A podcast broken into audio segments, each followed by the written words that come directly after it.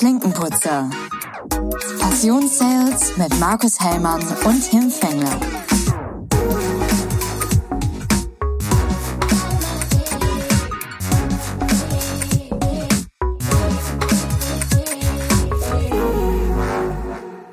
Hi, herzlich willkommen, Markus. Mahlzeit, moin Tim. Hi, grüß Na? dich.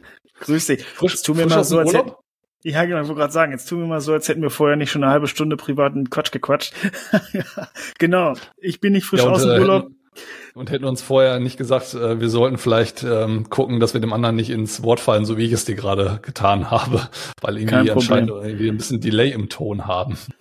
Ja, ich sitze hier in Österreich und ähm, anscheinend ist es ja, WLAN, mein MacBook ist ja auch nicht mehr das jüngste, merke ich, der ist ja am Hof, auf Hochton am Arbeiten äh, für so eine kleine Kinkerlitz-Aufgabe. Aber gut, ja, wir sind in Österreich. Also wir waren ja letzte Woche in Holland, kurz fünf Tage, schönes Wetter gehabt und jetzt sind wir hochgefahren nach Österreich.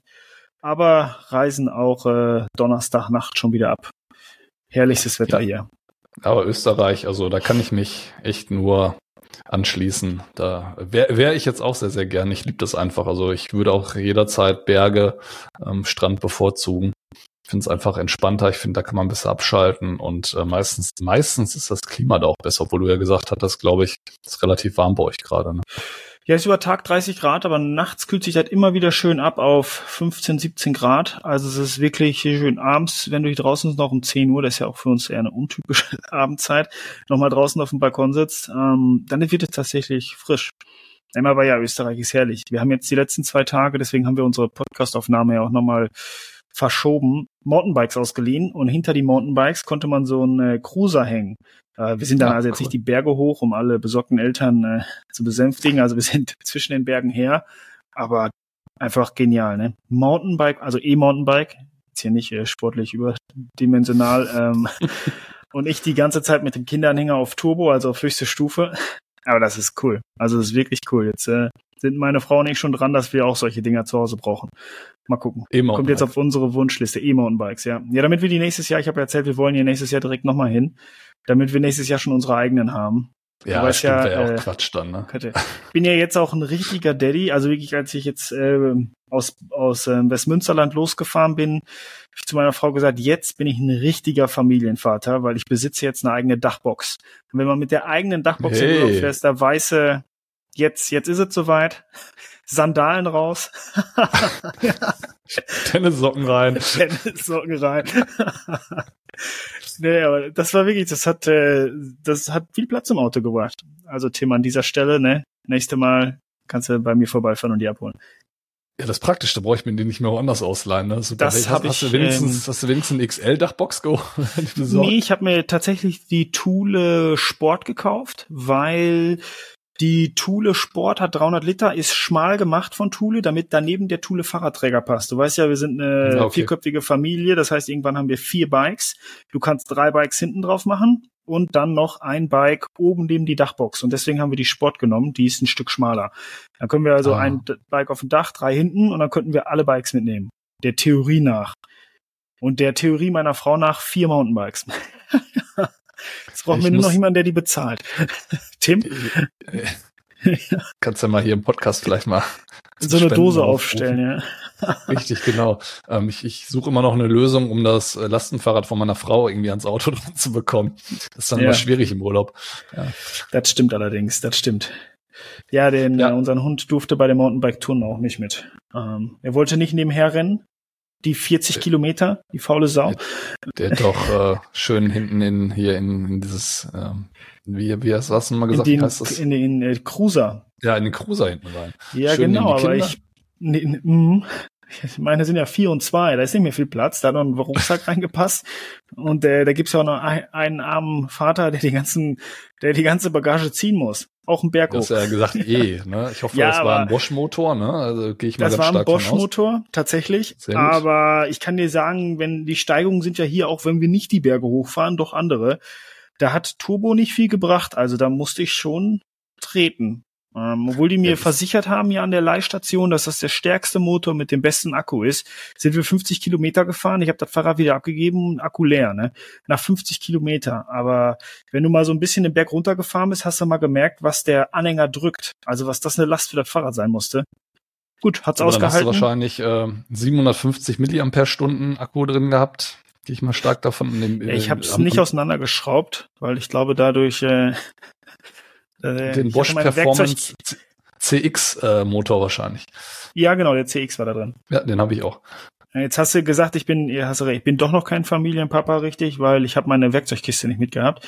ähm, nächstes Jahr nehme ich meine Werkzeugkiste noch mit. Ich habe jetzt Ich eine dachte, Dachbox, da gesagt kann ich die Kiste reinpacken.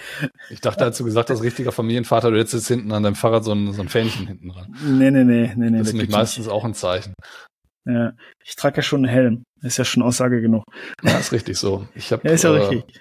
schlimmerweise im ähm, erweiterten ähm, Arbeitskollegenkreis einen, der mit dem Fahrrad hingefallen ist ähm, und Schädelbasisbruch und keine Ahnung was alles, sieben Rippen gebrochen und Boah. ähm, also auch Helm hilft weitere. Genesungsgrüße an der Stelle von meiner Seite. Ähm, echt äh, ganz, ganz, ganz, ganz schlimm, was passieren kann, wenn eben genau das nicht der Fall ist. Deswegen sehr löblich. Ja. Ja, ich meine, man muss ganz ehrlich sagen, ne? also wenn man hier teilweise, ähm, also gestern hat, sind wir durch so eine Bauernschaft gefahren und da hat ein Rennradfahrer meiner Frau die Vorfahrt genommen. Ey, der ist da locker mit 30 durch so drei Bauernhöfe. Die Bauernhöfe sind ja hier immer so aneinander und dann fielen ja die ganzen Bauernwege daher. Hm. Der ist da, und das Haus stand genau an der Ecke. Wir kamen von rechts, er kam von links, meine Frau ist langsam gefahren und der ist daher gedonnert. Also durch die Häusergasse auch, wo auch Kinder rauskommen können, mit 30, 40, um keine Ahnung, seine eigene, sein eigenes Rennen auf seinem Handy zu gewinnen. Und dann meine Frau voll in die Eisen, er musste auch richtig ausweichen und hat rumgeflugt. Also, ich habe, ey, Junge, das ist hier erstmal rechts vor links und hier können auch Kinder laufen. Der ist da wirklich mit 30, 40 ist er da mit seinem Rennrad hergedonnert. Natürlich, die kriegen ja richtig Speed, ne? Richtig Ja, Speed klar. den Berg runter. Ey, da denkst du echt, liebe Rennradfahrer, das kann nicht euer Ernst sein. Also, dann macht das auf der Bundesstraße und dann seid ihr der Schwächere. Aber durch so eine Bauernschaft dadurch zu jagen und dann durch den, also die Bauernhöfe sind ja gefühlt immer mitten auf dem Weg. Also das sagt meine Frau. Meine Frau hat den Helm auf und sagte, boah, stell dir mal vor, wir wären zusammengedonnert. Und äh, Mhm. er hatte ja die Geschwindigkeit drauf, ihr voll rein und du kannst da nichts für, ne? Und damit Fahrrad ja, wenn du dann keinen Helm auf hast, dann hast du ein Problem. Ja, Aber gut. absolut. Aber um nochmal ganz kurz die Investition zu rechtfertigen, ähm, du, kommst ja aus dem Westmünsterland, habt alle gehört. Ähm, so Du hügelig für einen, ja, stimmt. So hügelig für einen E-Mountainbike ist es dann hier doch nicht, oder? Noch nicht. Nein, du hast schon recht, du hast schon recht. Eine, Kipperladung Sand mit, um hier ein paar Hügel aufzubauen. Ne? Wir wollen ja eigentlich wieder eine schnelle Folge machen, deswegen halte ich das Thema, Thema jetzt kurz. Also ähm, unser, unser großes Hobby ist Fahrradfahren. Wir haben gerade nur das ähm, Lastenrad, das Babu, wie ihr das auch habt. Ähm, ne, gar nicht. So ein ähnliches wie ihr habt. Und ich habe noch kein E-Bike. Wir wollen aber E-Bikes haben, um mal lange Touren zu machen. Und jetzt war halt die Idee, dann kauft man sich kein normales E-Bike, sondern direkt ein E-Mountainbike, weil damit kannst du problemlos auch im, im flachen Münsterland Fahrradtouren machen. Kannst aber auch mal eben flexibel damit in Sauerland, kannst auch flexibel das überall mit hinnehmen. Ähm, mein, mein Onkel hat ein, ein Fully Mountainbike, da bin ich letztens mal aus Winterswijk ein Stück mit zurückgefahren.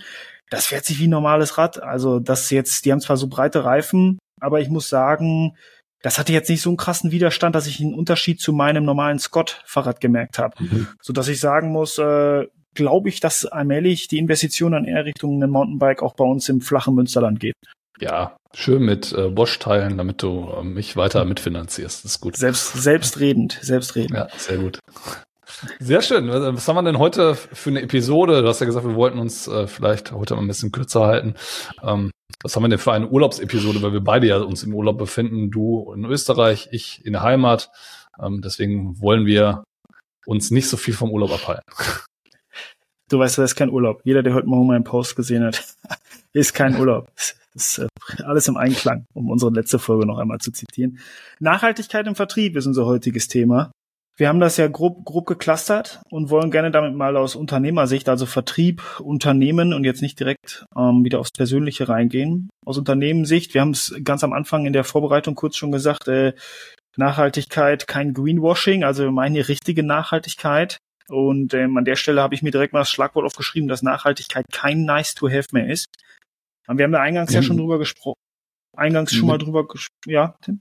Mittlerweile absolut nicht mehr. Also ich, ich will nur ähm, unser Ziel, was die Bundesregierung auch ausgerufen hat, wo die Bundesregierung sich darauf geeinigt hat, ist Klimaneutralität bis 2045. So und äh, wenn wir klimaneutral werden wollen oder uns dazu verpflichtet haben, klimaneutral zu werden, müssen wir eben auch halt nachhaltig arbeiten und das ist eben in allen äh, Kontexten und da ist natürlich die Industrie ähm, absolut gefragt, um eben das relativ schnell hinzubekommen. Also ob man jetzt ähm, unbedingt privat ähm, von einer normalen Milch auf eine Hafermilch umstellen muss, ob wir da einen riesen Einfluss drauf haben. Ich finde es richtig, dass jeder so selber Verantwortung übernimmt, aber ich glaube vor allem im beruflichen Kontext, und deswegen haben wir uns das auch rausgesucht, ist das Thema Nachhaltigkeit halt besonders wichtig, um die Ziele schnellstmöglich zu erreichen, um bis 2045. Ähm, wir beide stellen selber fest, wir werden immer schneller älter. Bis 2045 ist nicht mehr lang. Nee, nee. Du schneller als ich, davon ab. Ähm, Genau, und wir haben das jetzt mal, da grinse, wir haben das jetzt mal aufgeklustert in zwei Sachen. Also du kannst es ja von der Unternehmenssicht von zwei Seiten sehen. Einmal du als, als Vertriebler pusht es Richtung Kunden, deine nachhaltige Idee. Und das andere ist, und das erfahren wir ähm, aus verschiedenen Industrien schon, dass die, dass der Kunde das Richtung Lieferant pusht. Ich aus der, also ich bin bekennender Automobilindustrie, ähm, da ist es schon so, dass der Kunde es wirklich vorantreibt. Also die OEMs treiben wirklich die Nachhaltigkeit voran, schicken schon zu Ausschreibungen Excel-Listen mit, die man ausfüllen muss, wie viel CO2 man wo einspart. Ähm, an der, an der Stelle ist es dann auch, auch nicht mehr ne, wirklich nice to have, sondern es ist schon ein ausschreibungsrelevantes, relevante Größe. Das heißt, bei bestimmten Vergaben ist es ein, wenn man da nichts vorzuweisen hat und nicht, nicht die, die Targets erfüllt, ist es dann ein No-Go. Dazu kann es früher oder später kommen. Ähm, wir sind gerade so an dem Punkt, ich kann gerade nicht beurteilen, ob man wirklich, wenn man keine Strategie hat, ähm, nicht vergeben wird. Da stecke ich da an der Stelle nicht tief genug drin, weil wir aus der Stahlindustrie sind da schon sehr weit. Also natürlich, weil Stahl ist, ist auch im Automobil immer noch ein Top-Thema, ist einer der der CO2-Treiber nicht nur, nicht nur in der Automobilindustrie, sondern generell in Deutschland macht das einen großen Impact aus. In ganz Europa, auf der ganzen Welt ist Stahl das mit, mit einer der Themen, wo auch alle Stahlhersteller dran arbeiten, da nachhaltiger zu werden, CO2-neutralen Stahl herzustellen, Technologien einzusetzen, zu ändern. Ähm, an der Stelle sind wir da ja. einer der Produkte, die am äh, CO2 aufwendigsten beziehungsweise am, am energieaufwendigsten äh, ist. Ne? Neben mhm. Baustoffen ist das Thema, okay, Stahl gehört auch zum Baustoff mit dazu. Das ist eben in der Produktion am energieaufwendigsten überhaupt. Ne? Ganz genau. Und an der Stelle aber auch am besten recycelbar. Also es gibt kein, kein Produkt, was so gut recycelbar ist wie Stahl. Ähm, das ist einfach, du kannst es, ich, platt gesagt, einfach oben wieder reinkippen. Also das ist ja immer wieder verwendbar. Das hat nicht, dass du es nach zehn Jahren nicht wiederverwenden kannst, sondern Stahl kannst du immer wieder recyceln. Ähm, aus diesem Grund ist dann natürlich ein hohes Thema auch für die, für die, für die, ähm, für den Endkunden. Und wenn wir da direkt mal bleiben und da vielleicht mal meinen Appell dann auch auch an die Vertrieblerinnen und Vertriebler, die jetzt zuhören, da, auch wenn man selber noch keine Vertriebsstrategie in Richtung Nachhaltigkeit hat oder das Thema intern noch nicht, noch nicht weit vorangetrieben ist, vielleicht noch gar nicht groß drüber nachgedacht hat, weil, weil man der Meinung ist, dass es einen heute noch nicht betrifft, ähm, es ist die Aufgabe des Vertrieblers da oder der Vertrieblerin, die Augen und die Ohren offen zu halten. Weil es gibt nichts Schlimmeres, als wenn man Zeit ins Land vergehen lässt und plötzlich kommt der Kunde um die Ecke und sagt so, bei dieser Ausschreibung spielt Nachhaltigkeit eine große Rolle. Das machen die ja manchmal auch von heute auf morgen, dass es dann offiziell reinschreiben. Wenn man vorher nicht richtig zugehört hat, keine Strategie hat, hat man dann gegebenenfalls ein Problem. Weil da ist natürlich der, der Frühstarter, der früh sich diesem Thema annimmt und schon weit vorangeschritten ist, hat da einen Vorteil. Also nicht nur, dass er schon eine Strategie hat, sondern er hat an dem Punkt auch schon einen Kostenvorteil, weil er vielleicht schon über, über eine bestimmte Menge, die er kontra die er, die er ähm, schon verkauft hat, schon einen Kosteneffekt hat und damit bei einer großen Ausschreibung auch schon günstiger anbieten kann, als derjenige, der noch gar keine Strategie hat und sozusagen neu anfängt. Ähm, und da, da gehe ich noch mal kurz rein da sprechen viele Unternehmen von Scopes, also Nachhaltigkeitsscopes. Ist diese Scopes ähm, es, es gibt drei gängigste Scopes, über die man spricht. Also Scope One ist direkte Emissionen. Das sind die Treibhausemissionen, die von der Organisation selbst verursacht werden. Zum Beispiel bei dem Unternehmen der Diesel im Stapler oder ähm, beim, beim Dienstwagen der Diesel. Also das sind ja auch Flottenmanagement. Ähm, Gebäude beheizt werden, solche Themen. Hm, nee, gut, guter okay. Punkt. Scope 2 ist, äh, das wäre dann Scope 2. Scope 2 ist die energieinduzierte Emission. Alles, was mit der Energie zu tun hat. Strom, Wärme, Gas. Also alle die Was Sachen. Der Diesel fallen. im Stapler nicht eigentlich auch Energie, die zugeführt wird, um äh, hm. Maschinen zu betreiben? Das benutzt du aber, um dein Produkt herzustellen. Okay. Also, ja, das ist, das ist, es gibt da, es gibt da eine saubere Trennlinie, in dem es mhm. da bessere Definitionen, aber grob, okay, vielleicht wäre Diesel da auch, also das, der Autodiesel gehört zu Scope 1. Der, der Strom, den du für deine Anlagen brauchst, ist Scope 2. Und bei Scope 1 und Scope 2 bist du selber dabei. Scope mhm. 2 kannst du zum Beispiel Photovoltaikanlagen auf dem Dach, du, oder Scope 1, du stellst die Stapler um. Scope 1, wir haben es vorhin schon ähm, bei verschiedenen Produktionsverfahren kannst du vielleicht äh, CO2-neutralere ähm, Innovationen einsetzen, um da vielleicht irgendwas aus dem, Produ dem Produktionsweg zu ändern. Vielleicht auch äh, Wärmerückkopplung. Solche Geschichten gehören dann in Scope 1, wie du deine eigenen Emissionen senkst. Ähm, Scope 2, wie gesagt, ist die Energie. Alles, was du einkaufst, kaufst du nachhaltigen Strom ein, Wärme, Fernwärme, wie auch immer. Scope 3 sind dann sonstige indirekte Emissionen und hier wird es häufig für die Lieferanten interessant weil beim Scope 3 kann der Kunde über deine Emissionseinsparungen seinen nachhaltigen Fußabdruck reduzieren. In der Stahlindustrie ist es halt so, wenn zum Beispiel ein OEM Stahl einkauft und wir ihm CO2-neutralen Stahl zur Verfügung stellen, machen wir seins, zahlt das beim Kunden auf den Scope 3 ein. Scope 3 ist also ähm, sonstige indirekte Emissionen, Treibhausgase entstehen in der Lieferkette. Ne, nochmal, also mhm man baut ein Auto und man kann zum Beispiel in dem Produktionsprozess ähm, kann man ein Schweißverfahren von CO2-Lasern umstellen auf auf auf ähm, ein nachhaltiges Laserverfahren. Dann kann man gleichzeitig äh, sich Photovoltaik aufs Dach machen und spart damit schon im Scope 2 kann man auch Emissionen einsparen, indem man einfach keinen Strom mehr aus Kohlekraftwerken kauft. Der dritte Scope ist dann, man kauft von einem Stahlhersteller CO2-reduzierten Stahl ein, um den Scope 3 zu machen. Dann rechnet man alles zusammen und hat dann ein besseren nachhaltiges Produkt. Also alles zusammen wird dann auf das Produkt bezogen. Mhm. Und das ist nicht einfach. Also das war jetzt die ganz, ganz vereinfachste, einfachte Erklärung, obwohl es vielleicht schon kompliziert klingt, aber das war das Einfache. In großen Unternehmen macht es dann auch wirklich Sinn zu sagen, Leute, das ist jetzt nicht Aufgabe der, des Produktionsleiters oder des Vertrieblers, sondern vielleicht sollten wir mal drüber nachdenken, jemanden einzustellen, der sich nur um das Thema Nachhaltigkeit kümmert. Und da meine ich jetzt nicht, liebe äh, liebe Leute, Nachhaltigkeit, wir trennen den Müll richtig, sondern das hat wirklich einen Einfluss, wie du schon gesagt hast. Man muss dann nah an der Politik sein. Ähm, zum Beispiel auch Förderung. Gibt es irgendwelche Förderungen, die ich mitnehmen kann?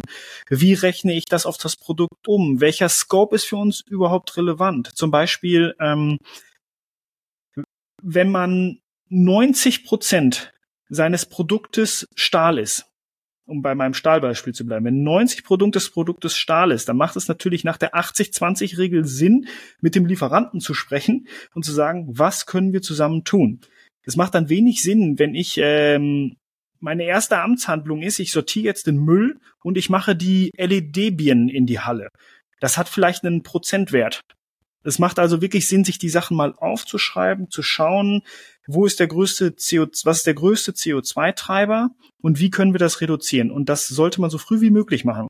Ähm, und dann sauber kommunizieren. Das heißt auch eine proaktive Kommunikation. Man muss ja nicht direkt mit Zahlen schmeißen. Man, man kann sagen, so, wir arbeiten an diesen, diesen Punkten, ähm, um euch im Jahr 2025 so und so viel Reduktion zu, zu ermöglichen. Also das ist die eine Seite. Und die andere Seite ist ja dann, dass man aktiv schon was hat, und das beim Produkt mitverkauft. Sagt, ihr lieber Kunde ist eine Wärmepumpe ähm, und die Wärmepumpe ist schon CO2-neutral produziert worden durch diese und diese, diese Schritte. Damit hilft man natürlich dann auch wieder dem Unternehmen zu sagen, ah, guck mal, jetzt kann ich das auch schon bei mir mit einrechnen in den Scope. Was ist das dann? Das ist Scope 3 dann auch. Ja. Ja, wenn es auf den Lieferanten dann bezogen ist. Ja, das ist genau richtig. Aber ich, ich wie du schon gesagt hast, ich glaube, äh, viele Unternehmen und äh, das ist bei uns eben auch so, ähm, vor allem wenn sie groß sind, haben dafür eigene Abteilungen, ne? die sich wirklich von A bis Z anschauen. Ähm, einmal wie sieht's bei uns im Unternehmen aus, von der Produktion über äh, Gebäude etc. Wie nachhaltig arbeiten wir bei uns überhaupt im Unternehmen? Und auf ähm, in Bezug auf die Produkte. Ja, weil das es fängt ja schon, äh, wie du gesagt hast, fängt beim Einkauf, bei den bei den bei den Lieferanten an, geht aber da auch drüber hinweg über Verpackungen, ähm, Geschäftsfahrzeuge der Mitarbeiter und Mitarbeiterinnen beispielsweise, ja, sind es E-Fahrzeuge, sind es äh, Fahrzeuge mit fossilen Brennstoffen. Ja, man muss, muss es ja alles irgendwie zusammen betrachten, wie, wie nachhaltig so ein Unternehmen wirtschaftet in allen Bereichen. Und wie du schon sagst, das kann nicht Aufgabe ähm, vom Produktionsleiter oder von, von, sonst wem sein, sondern es muss irgendwo zentral zusammenfließen, damit man sich den ganzen CO2-Fußabdruck äh, vom ganzen Unternehmen anschauen kann das dann auch runterbrechen kann auf jedes einzelne Produkt. Weil, wie du jetzt schon sagst, ihr habt solche Anforderungen, ihr müsst es bei Ausschreibungen mit, mit angeben, weil die Automobil ähm, Hersteller das einfach eben fordern, weil ja eben auch über die Politik dann ein Riesendruck kommt. Ne? Das Thema Flottenthematik beispielsweise ähm, spielt da mit rein. Ja, haben wir jetzt wahrscheinlich einen kurzen Schnitt drin, aber das ist kein Problem. Äh, auf jeden Fall missbrauchen wir unbedingt äh, einen Screenshot von dieser Aufnahme. Ich hoffe, die Kopfhörer von deinem Sohn sind äh, vom Paw Patrol. Nee, weiß ich gar nicht, wo die sind. Äh, die sind mir beim aber steht dir. Danke, sie sind massiv zu klein. ähm, be bevor du gerade Tonprobleme hattest, hatte ich noch gesagt, dass äh, eben es wichtig ist, vor allem bei großen Unternehmen, dass man die, die, die Vogelperspektive hat und das dann hinterher eben runterbrechen kann, auch aufs einzelne Produkt. Weil wenn eben so jemand wie äh, ein Automobilhersteller um die Ecke kommt plötzlich und sagt, wir, wir müssen es gerne nachgewiesen haben, was für einen CO2-Impact ihr beispielsweise in der Produktion habt und äh, ich dann nicht aussagekräftig bin, habe ich natürlich ein Riesenproblem. Vor allem, wenn es dann äh, ausschreibungsrelevant ist und entscheidungsrelevant ist. Ja. Auf jeden Aber meinst du, dass es so viele Unternehmen gibt, die sich da noch keine Gedanken drüber machen? Hm. Ich glaube, dass einige Unternehmen, also bei den großen glaube ich nicht, dass es da noch welche gibt, die sich da keine Gedanken drüber machen. Bei den kleinen, ähm, die es jetzt vielleicht auch noch gar nicht so krass betrifft, weil die diese besagten Nachweise noch gar nicht erbringen müssen, kann ich mir schon vorstellen, ähm, dass die noch da noch nicht viel getan haben. Und das ist hochriskant in meinen Augen. Ähm, weil das wird ja, da haben wir eingangs drüber gesprochen, wir haben jetzt viel wieder über die Automobilindustrie gesprochen, natürlich da auch über Stahl. Stahl und Automobilindustrie ist da einfach, ist da einfach ein schönes Thema, weil Stahl viel Emissionen sozusagen ähm, benötigt, um ein Produkt herzustellen. Im Auto ist viel Stahl verbaut, so dass es da der perfekte Match ist für beide, das Thema voranzubringen.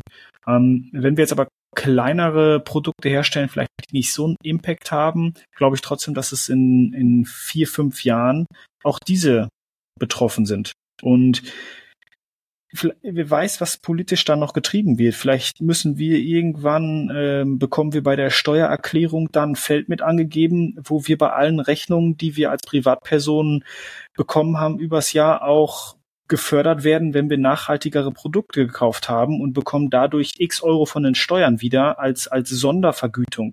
Wer weiß denn, also das heißt ja nicht, das wäre ja eine Möglichkeit, um das nochmal voranzutreiben. Und wenn dann Beispielsweise, wenn ich dann einen Toaster kaufe und der Lieferant mir sagt, okay, durch diesen Toaster, ähm, das sind jetzt so und so viel CO2 hast du dafür verbraucht. Und wenn ich als, als vierköpfige Familie in fünf Jahren habe ich einen, einen, darf ich CO2 verbrauchen, keine Ahnung, ich sage jetzt mal eine 10, Zahl 5000 Kilo, dann ähm, und ich bleib drunter, kriege ich einen Bonus vom Finanzamt zurück und wenn ich drüber bin, halt nicht. So, und, und das genau das äh, soll ja jetzt auch mit der, ich sage mal in Anführungsstrichen, neuen Bundesregierung genau das passieren. Das ist ja die, quasi das CO2-Geld, ähm, wo der Herr Lindner gerade noch an einer an einer Auszahlungsmöglichkeit arbeitet. Aber das, das ist ja genau das. Es wird ja gerade, äh, es ist ja mittlerweile schon, dass auf ähm, fossile Energien diese CO2-Bepreisung gerade stattfindet. Und ähm, jetzt auch ab Anfang nächsten Jahres, glaube ich, dass es auch nochmal erhöht wird auf irgendwie 40 Euro pro Kilogramm, irgendwie pro Tonne CO2. Und dass natürlich die Produkte, ähm, die mit mit, mit ähm, CO2 massiven Impact hergestellt werden, also viel mit Gas, Öl etc.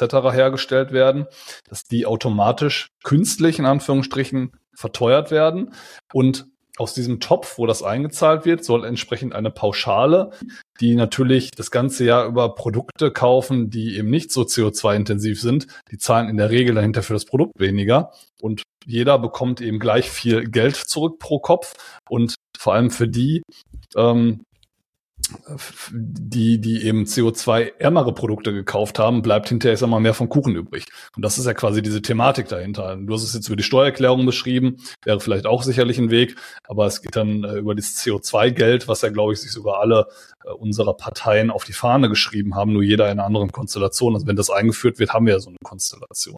Und dann kommt der Druck ja auch vom Endkunden viel stärker. Du hast das in der Automobilindustrie, äh, witzigerweise fällt mir da gerade ein Beispiel ein. Du hast jetzt ganz viel auf, auf äh, Stahl gesetzt. Aber mir ist letztens zum Beispiel bei einer Konfiguration von, ähm, von Autos aufgefallen, dass viele jetzt gar nicht mehr auf Lederinterieur Wert legen. Dass viele sehr viel ähm, ähm Richtung, Richtung Stoff Richtung vegane Alternativen gehen. Ähm, auch, auch da findet es plötzlich im Auto statt. Ne? Früher war ja, wenn du keine Lederausstattung hattest, dann äh, wurdest du nicht angeguckt. Ne? Ja. Dann warst du äh, sozial nicht relevant. Ja. Ähm, ich kann, ich, genau dieses Thema kenne ich vom, äh, mein Gott, wie heißt der E-Porsche? Taycan. Der Porsche Taycan, Taycan ja. war der erste Porsche, wo man äh, sozusagen die lederfreie Variante, aber mit Lederoptik wurde. Das ist dann ähm, Alcantara ist ja immer schon, man, man sagt ja immer Alcantara Leder. Alcantara ist ja ein Kunst, Kunstfaserstoff. Ähm, und in die Richtung geht es dann. Ja, warum Porsche, BMW, Mercedes und irgendwann wird es dann runtergebrochen auf alle anderen Marken. Obwohl ich glaube, bei vielen anderen Marken ist es nicht so relevant, weil ähm, da einfach noch die Stoffausstattung bestellt wird und, und die Leder gar nicht, gar nicht zur Zielgruppe passt. Ja, aber genau, so geht es ja immer mehr rein und deswegen bin ich der festen Überzeugung, dass sich da jedes Unternehmen richtig Gedanken drüber machen muss und das nicht nur mit, ähm, wir machen jetzt mal ein Projektteam und schreiben mal alles auf und dann gucken wir mal, sondern das muss schon hoch aufgehangen sein, so ein Thema. Und das muss der Vertrieb pushen, weil wie immer im Leben, wenn nachher kein Umsatz mehr gemacht wird in fünf Jahren, ähm, der erste, der blöd dasteht, ist der Vertriebler. Deswegen sollte es unser Interesse sein, dass wir das Thema früh genug ansprechen, früh genug vorantreiben und ganz klar die, die großen Risiken, die da, die da herrschen, aufzeigen. Ansonsten sagt in fünf Jahren jeder, ja, Vertriebler, wofür läufst du eigentlich zum Kunden, wenn du genau diese Informationen nicht nach Hause bringst? Das ist natürlich, natürlich ein, ähm, ein valider Punkt, den man nennen könnte als Geschäftsleitung, zu sagen, liebe Vertriebsabteilung, ihr seid unser Sprechrohr, ihr seid aber auch gleichzeitig die Informationsmitnehmer ähm, und Nachhausebringer. Warum habt ihr das Thema nicht eskaliert, wenn es doch jetzt plötzlich sogar vergaberelevant ist? Das heißt, da muss man, ist man als Vertrieb wieder eine, in eine Schnittstelle, wo man einfach seiner Aufgabe auch gerecht werden muss. Ja, aber das ist, ist ein super Übergang dann auch zum zweiten Punkt, den wir äh, in unserer Clusterung drin haben. Also wir, wir haben uns jetzt darüber unterhalten, warum das äh, aus Sicht ähm, im beruflichen Kontext einfach wichtig ist, das Thema Nachhaltigkeit. Aber wir wollen das natürlich jetzt auch wieder reflektieren auf unser eigentliches ähm, Hauptthema, auf den Vertrieb an sich. Und ähm, dann ist eben die große Frage, die darüber steht, warum der Betrieb, äh, Vertrieb besonders betroffen ist von dem Thema Nachhaltigkeit. Ja, weil ähm, Punkt eins, meiner Meinung nach, der Vertrieb großes Potenzial hat, um eben über das Thema Nachhaltigkeit neue Kunden zu gewinnen. Ich sag mal, wir, wir streiten uns ja immer darum, dass wir, dass wir äh, irgendwo ja auch ein Wachstum im Vertrieb haben müssen, zwangshaft. Also es gibt kein Unternehmen, was sagt, oh ja, nächstes Jahr kannst du mal weniger machen, sondern äh, year over year ähm, ist jeder dazu angehalten, mehr Umsätze zu machen und auch im Bestfall mehr neue Kunden zu gewinnen, weil da streben alle nach. Ja, nicht nur ähm, die bestehenden Kunden weiter auszubauen, sondern eben auch den Kundenstamm einfach breiter aufzustellen, um sich als Unternehmen einfach auch zu vergrößern, um weiter als Platzhirsch irgendwo auftreten zu können. Aber es birgt auch großes Potenzial, Kunden zu verlieren, wenn ich eben mich genau nicht auf dieses Thema fokussiere, wenn der Druck kommt zum Thema Nachhaltigkeit und ich hinterher sage, ich habe kein Konzept, ja, dann habe ich natürlich auch eine große Gefahr, Kunden zu verlieren. Und da muss, äh, sag mal, ein Ineinanderspielen zwischen Unternehmen und Vertrieb einfach da sein, wie du schon sagst, ja. Also das muss quasi ein, eine Zwei-Wege-Kommunikation stattfinden. Ja, und, und an der Stelle muss man auch als Unternehmen und als Vertrieblerinnen und Vertriebler aufpassen, ähm, wie das eigene Mindset an der Stelle ist. Also ähm, jeder kann dazu halten und meinen, was er will. Nur wenn ich äh, in einem absolut nachhaltigen Unternehmen arbeite, was dieses Thema vorantreibt, was dieses Thema als Vorreiter mitgestalten möchte, selber aber da stehe und denke, das äh, Klimawandel hat sich irgendwie ausgedacht, dann wird es schwierig. Ähm, schwierig, das zu verkaufen. Das hatten wir schon häufiger, ne? wenn man von etwas nicht überzeugt ist, etwas verkaufen. Das heißt, da sollte man sich auch selber, wenn man wirklich der Meinung ist, dass das keine Rolle spielt, da muss man halt auch aufpassen, in welchem Unternehmen man nachher arbeitet. Entweder früh genug wechseln oder ähm, umgekehrt genauso. Also ich könnte zum Beispiel auch nicht in einem Unternehmen arbeiten, wo der Inhaber sagt, come on, Nachhaltigkeit, ähm, das, das, das ist jetzt nur ist wie Internet, das geht vorbei. Ähm, und dann muss ich rausgehen und dem, meinem Kunden erklären, warum seine nachhaltigen Wünsche totaler Quatsch sind. Ähm, das ist auch so ein Thema, wo nachher nochmal einmal kurz ausbalanciert wird, wer passt zu welchem Unternehmen, weil wir kommen vielleicht nachher nochmal auf das Thema, es ist den, den Mitarbeitern immer mehr wichtig, für was Unternehmen man arbeitet, ähm, was dieses Unternehmen macht in der Welt, was es beeinflussen kann. Und wenn das alles nicht mehr zusammenpasst, wird es in der Zukunft nicht leichter, Mitarbeiter zu finden oder umgekehrt ähm, ja, nicht früh genug aussortiert zu haben. Sagen wir es einfach mal so platt raus. Wir können ja theoretisch einfach direkt da schon einbiegen auf das Thema Mitarbeiter, Mitarbeiterin, weil ähm, das ist für mich einfach äh, meiner Meinung nach der Hauptpunkt beim Thema Nachhaltigkeit. Wir sprechen die ganze Zeit alle über Fachkräftemangel und äh, junge Generationen und äh, viel Diskussion in den Medien ist äh, auch beim Thema Gen Z, ähm, ich sag mal die neue Generation, die ins Berufsleben einsteigt. Die haben eine ganz andere Einstellung und eine ganz andere Wertigkeit zum Thema Arbeiten. Denen sind andere Dinge wichtig. Da haben wir ja auch schon in ganz vielen Episoden darüber diskutiert. Und besonders eben auch das Thema Nachhaltigkeit. Und äh, da fällt dann auch mal dies, der Begriff Purpose. Ja, also welchen, ähm, welchen Purpose habe ich durch meinen Einfluss meiner Arbeitskraft auf eine Firma und auch auf die Welt, auf die Umwelt. Und äh, da ähm, ist, ist mir so ein schönes Zitat vom CEO von der Firma, kennst du 1,5 Grad? Das ist äh, ein Unternehmen, was ähm, Handwerksbetriebe aufkauft und ähm, ja, äh, vorrangig das Gebäude CO2-neutral machen möchte. Also von der Wärmepumpe okay. über die Photovoltaikanlage übers äh, Elektroladen, quasi ein CO2-neutrales Gebäude und die verkaufen sogar auch Strom. Also haben variable Stromtarife, um eben möglichst CO2-neutral zu werden. Und der Philipp Schröder hat mal gesagt, das Wichtigste, was du geben kannst als Individuum, ist deine Arbeitskraft.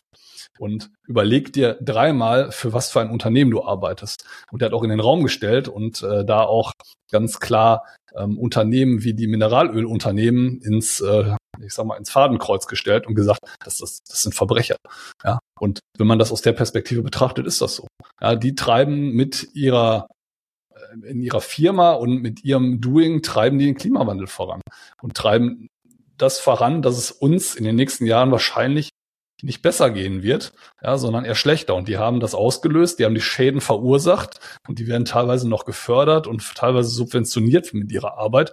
Und dann ist halt wirklich die Frage, wenn ich neu ins Arbeitsleben einsteige, will ich mir das auflasten, dass ich, sag mal, für solche Unternehmen äh, arbeite oder möchte ich wirklich einen Impact haben auf, ähm, ja, ich sag mal, auf, auf die Zukunft einen Impact haben. Und das muss ich mir einfach zwei oder dreimal überlegen. Und wenn wir dann beim Thema Fachkräftemangel sind und ich da kein Konzept habe und ich sag mal, ich bei BP arbeiten soll, ja, ich glaube, die werden in den nächsten Jahren immer mehr Schwierigkeiten haben, wenn die ihr Geschäftskonzept nicht ändern, ähm, neue Mitarbeiter und Mitarbeiterinnen zu finden. Oder gute Mitarbeiter und Mitarbeiterinnen finden, zu finden. Wir sprechen ja immer über Fachkräfte. Ja. Ähm, zu dem Thema habe ich letztens noch einen, noch einen Podcast gehört, und zwar BlackRock. Kennst du ja auch die weltweit größte Investmentfirma. Ähm, BlackRock, der Chef hat gesagt, dass ähm, die lukrativsten Geschäftsmodelle in der Zukunft immer auf Nachhaltigkeit aus sind auch wenn jetzt gerade BP, Shell und wie sie alle heißen, die Gewinne ihres Lebens machen, ähm, in der Zukunft wird das einbrechen, weil äh, wir merken es ja jetzt einfach, was los ist auf der Welt mit allen, mit allen ähm, Umweltkatastrophen, die wir gerade haben. Und ich habe gestern noch einen Podcast gehört ähm, von The Pioneer, wo Annalena Baerbock interviewt wurde. Und sie sagte, was man hier gar nicht mitbekommt, ist das Hauptthema der afrikanischen Staaten um die Sahelzone, wo jetzt gerade auch Niger ähm, die, die Problematik mit dem Militärputsch hat, ähm, dass alle diese Länder, das Top-Thema auf deren Agenda ist, ähm, ist, ist Klima, Klimaschutz, Klima, weil, weil die trifft es als erstes. Also ähm, und deswegen bei uns sieht es immer so aus, ob alles schön, ne, wir kaufen Öl, aber nicht nur wir Deutschen kümmern uns um oder sorgen uns um das Klima, sondern auch andere Länder kümmern sich und die sind mehr betroffen. Also unser größtes Problem ist ja, dass unser Mais nicht schnell genug wächst. Das ist ja unser deutsches Hauptproblem. Wir hatten natürlich, will ich gar nicht sagen, auch Überschwemmungen hatten wir alles, auch wirklich Katastrophen.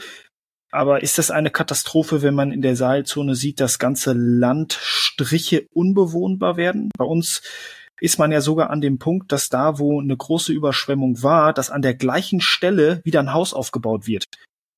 Nee, also das, das ist jetzt bisschen sogar mit Wertung an, von meiner Stelle. Also an ja. der Stelle, wo wirklich eine Überschwemmung war, wo alles, das ganze Eigentum weggerissen wurde in Deutschland, an die gleiche Stelle wird wieder ein Gebäude aufgebaut. Und dann gibt es Länder, wo ganze Dörfer umgesiedelt werden müssen. Also es ist, ist gar nicht so, hm, ich überlege mir das mal, sondern da gibt es nichts mehr zu essen und zu trinken. Und da streiten sich die Viehbauern mit den, mit den Ackerbauern darum, wofür jetzt die eine Fläche, die noch da wird, genutzt wird. Darf da jetzt das Weidevieh drauf essen oder darf ich da ähm, Soja, Reis, was auch immer anbauen? Und das sind wirkliche Probleme. Ne? Also Länder, die noch an der gleichen Stelle, wo eine Umweltkatastrophe passiert ist, Häuser wieder hinstellen, die haben noch ein ziemliches Luxusproblem, um wenn ich es mal einfach freundlich sagen darf. Und wir stellen uns als Deutschland immer da, wir sind Vorreiter, aber uns trifft es noch am wenigsten, wenn man sich andere Länder anschaut. Weil was merken wir mit den Flüchtlingsströmen, die nach hierhin kommen, wenn man jetzt mal nicht die Ukraine als, als Fokusgruppe nimmt? Dann kommen die natürlich, weil die da hinten in der Seilzone Hitzeperioden haben. Das geht an die 50 Grad. Ähm, und, und das ist uns gar nicht bewusst. Und das wird natürlich von, von vielen Unternehmen einfach ausgeblendet. Und es wird trotzdem weiter Öl verkauft und es wird trotzdem Ölpipeline durch die Regionen gemacht. Und da bin ich voll bei dir. Jetzt rutschen wir gerade ins Politische, aber das sind, das sind Themen, da muss sich jeder mehr mit befassen und da kommt man nicht drum rum. Und dann sind es, und das sieht man ja auch bei LinkedIn ganz viel, dann ist es schön, wenn ein Unternehmen, was, sag ich mal, Öl verkauft, seinem Mitarbeiter ein Elektroauto hinstellt. Ne, das ist natürlich dann werbewirksam, kann man das dann schön in Szene setzen, dass man Dienstreisen ja auch wunderbar mit einem Elektroauto machen kann. Ähm, aber in Wirklichkeit ist das, ist das, ist das, das ist Greenwashing.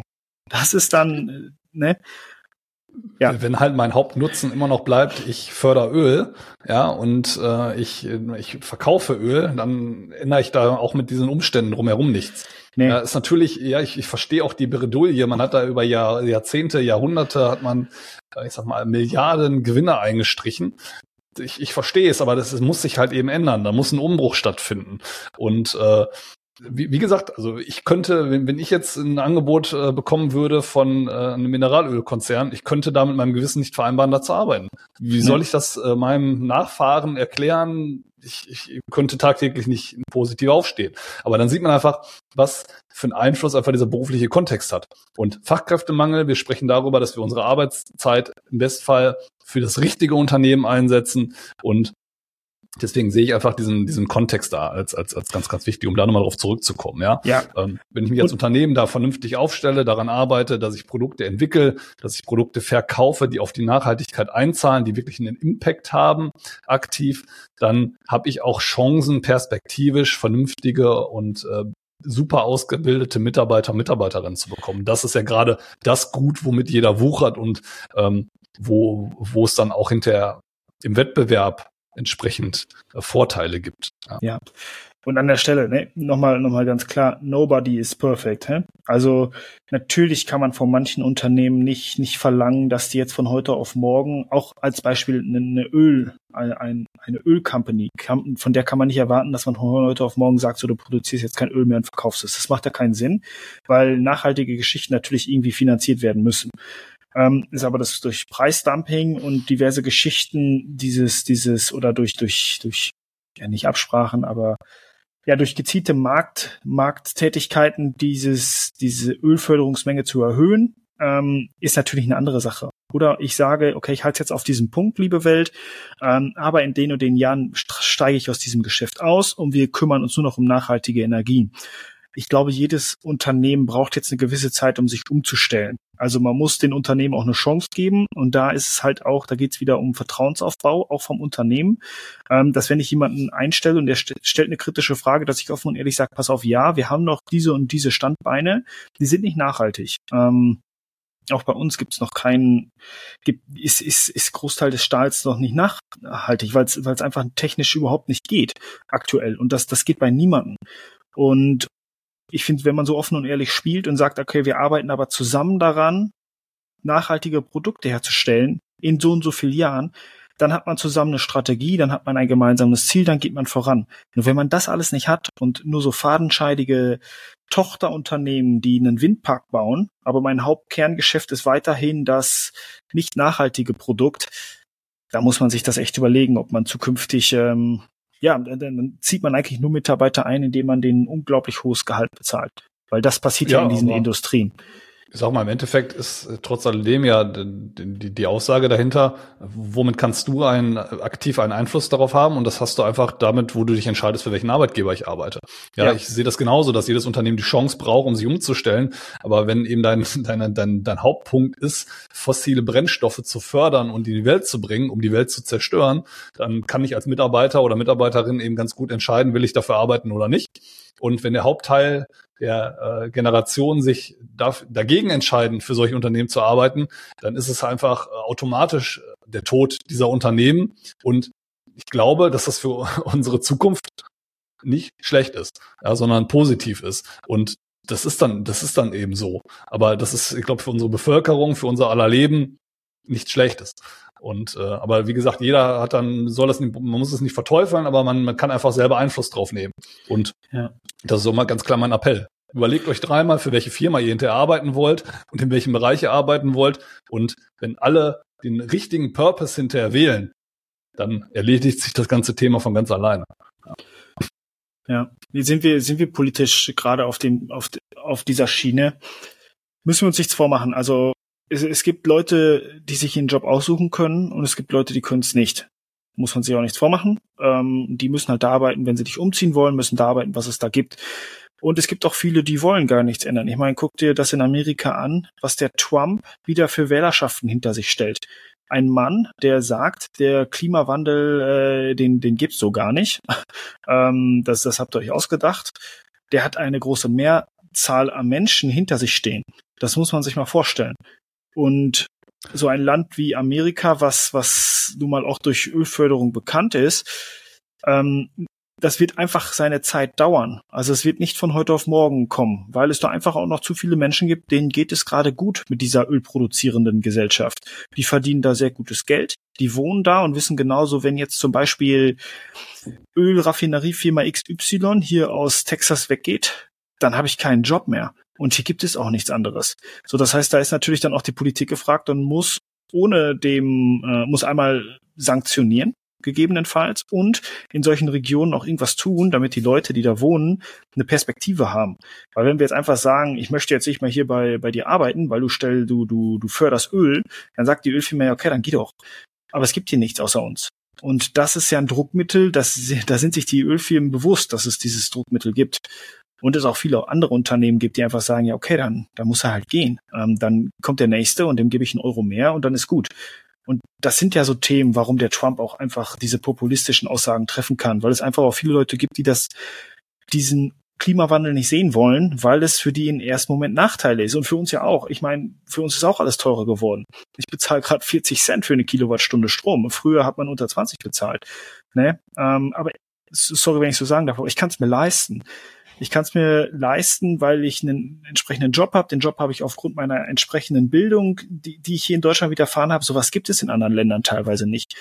Ähm, wenn du da aus in Amerika dir kein Studium leisten kannst, dann bleibst du irgendwo hängen.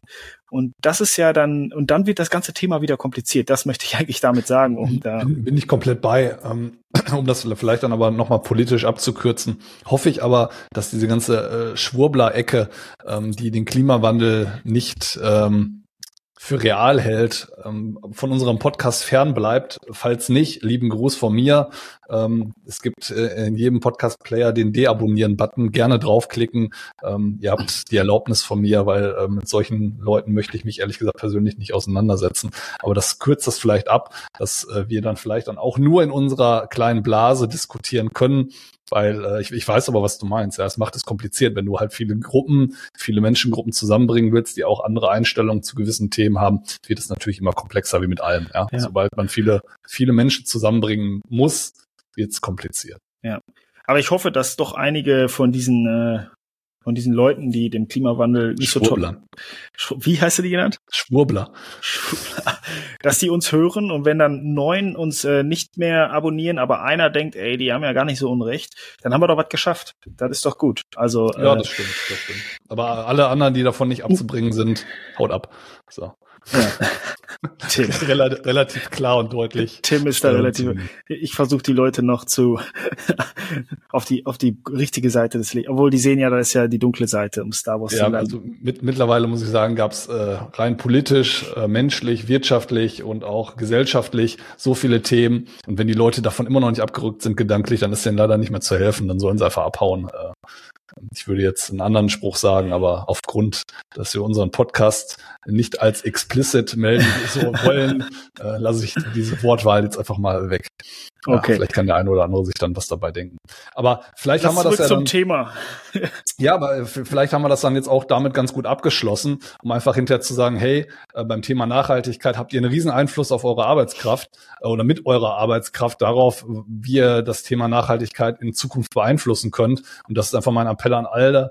Ähm, wenn ich wirklich aktiv daran mitarbeiten kann, seid ihr, glaube ich, beim richtigen Arbeitgeber. Falls nicht, schaut, ob ihr vielleicht ähm, was anderes Attraktives findet, um äh, da eben Einfluss drauf zu nehmen, weil das gestaltet unsere aller Zukunft. Und ähm, wenn man äh, vielleicht nicht sogar noch Nachfahren bereits in die Welt gesetzt hat, vielleicht darüber nachdenkt, spätestens da werdet ihr in Argumentationsnöte kommen, wenn äh, eure Kinder ähm, oder eure Nachfahren entsprechend argumentieren könnten, sich Gedanken darüber machen, was hatte Mama, Papa oder sonst wer denn die ganzen letzten 30, 40, 50 Jahre gemacht und äh, wie viel Einfluss haben denn meine Eltern darauf gehabt, ähm, irgendwas daran zu ändern und dass es uns einfach gut geht, weil ich glaube, ähm, ich will uns beiden nicht zu nahe treten, aber ich, äh, wir werden sicherlich vom Klimawandel auch noch einiges mitbekommen. Ich glaube aber, dass unsere Nachfahren da ähm, am meisten drunter leiden werden und die erste Generation sein werden, die da richtig drunter leiden, weil die noch einige Jahre auf diesem Planeten verweilen wollen. Und äh, ich habe keinen Bock da, ehrlich gesagt, persönlich, dass ich da Einfluss drauf genommen habe, dass es meinen Kindern schlecht geht. Und ja. ganz im Gegenteil. Das ist richtig.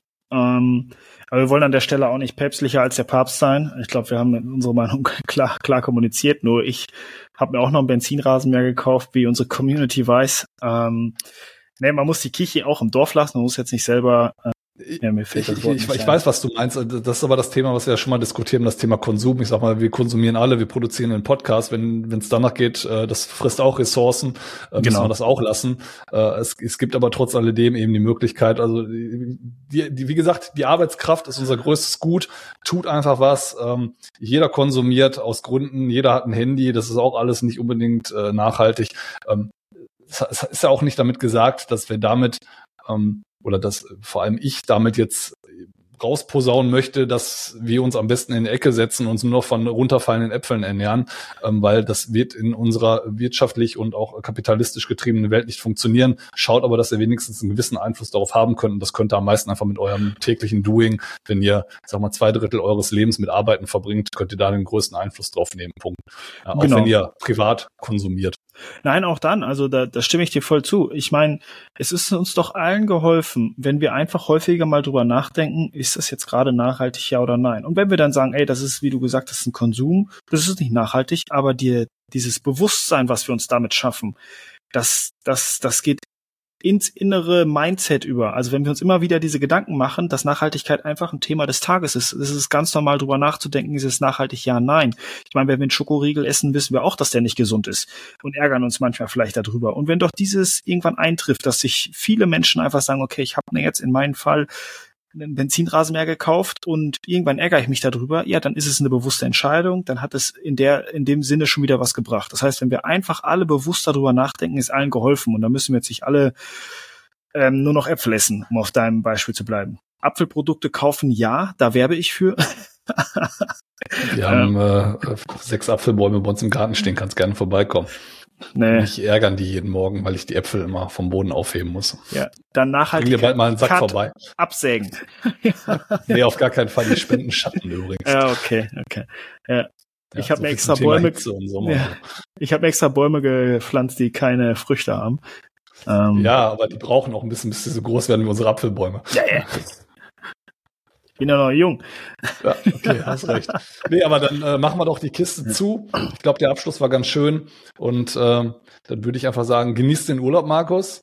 Dito, Und äh, wir hören uns, danke, wir hören uns in einer unserer nächsten Episoden dann wieder. Bis dann, mach's gut. okidoki Team. See you soon. Ciao, Markus.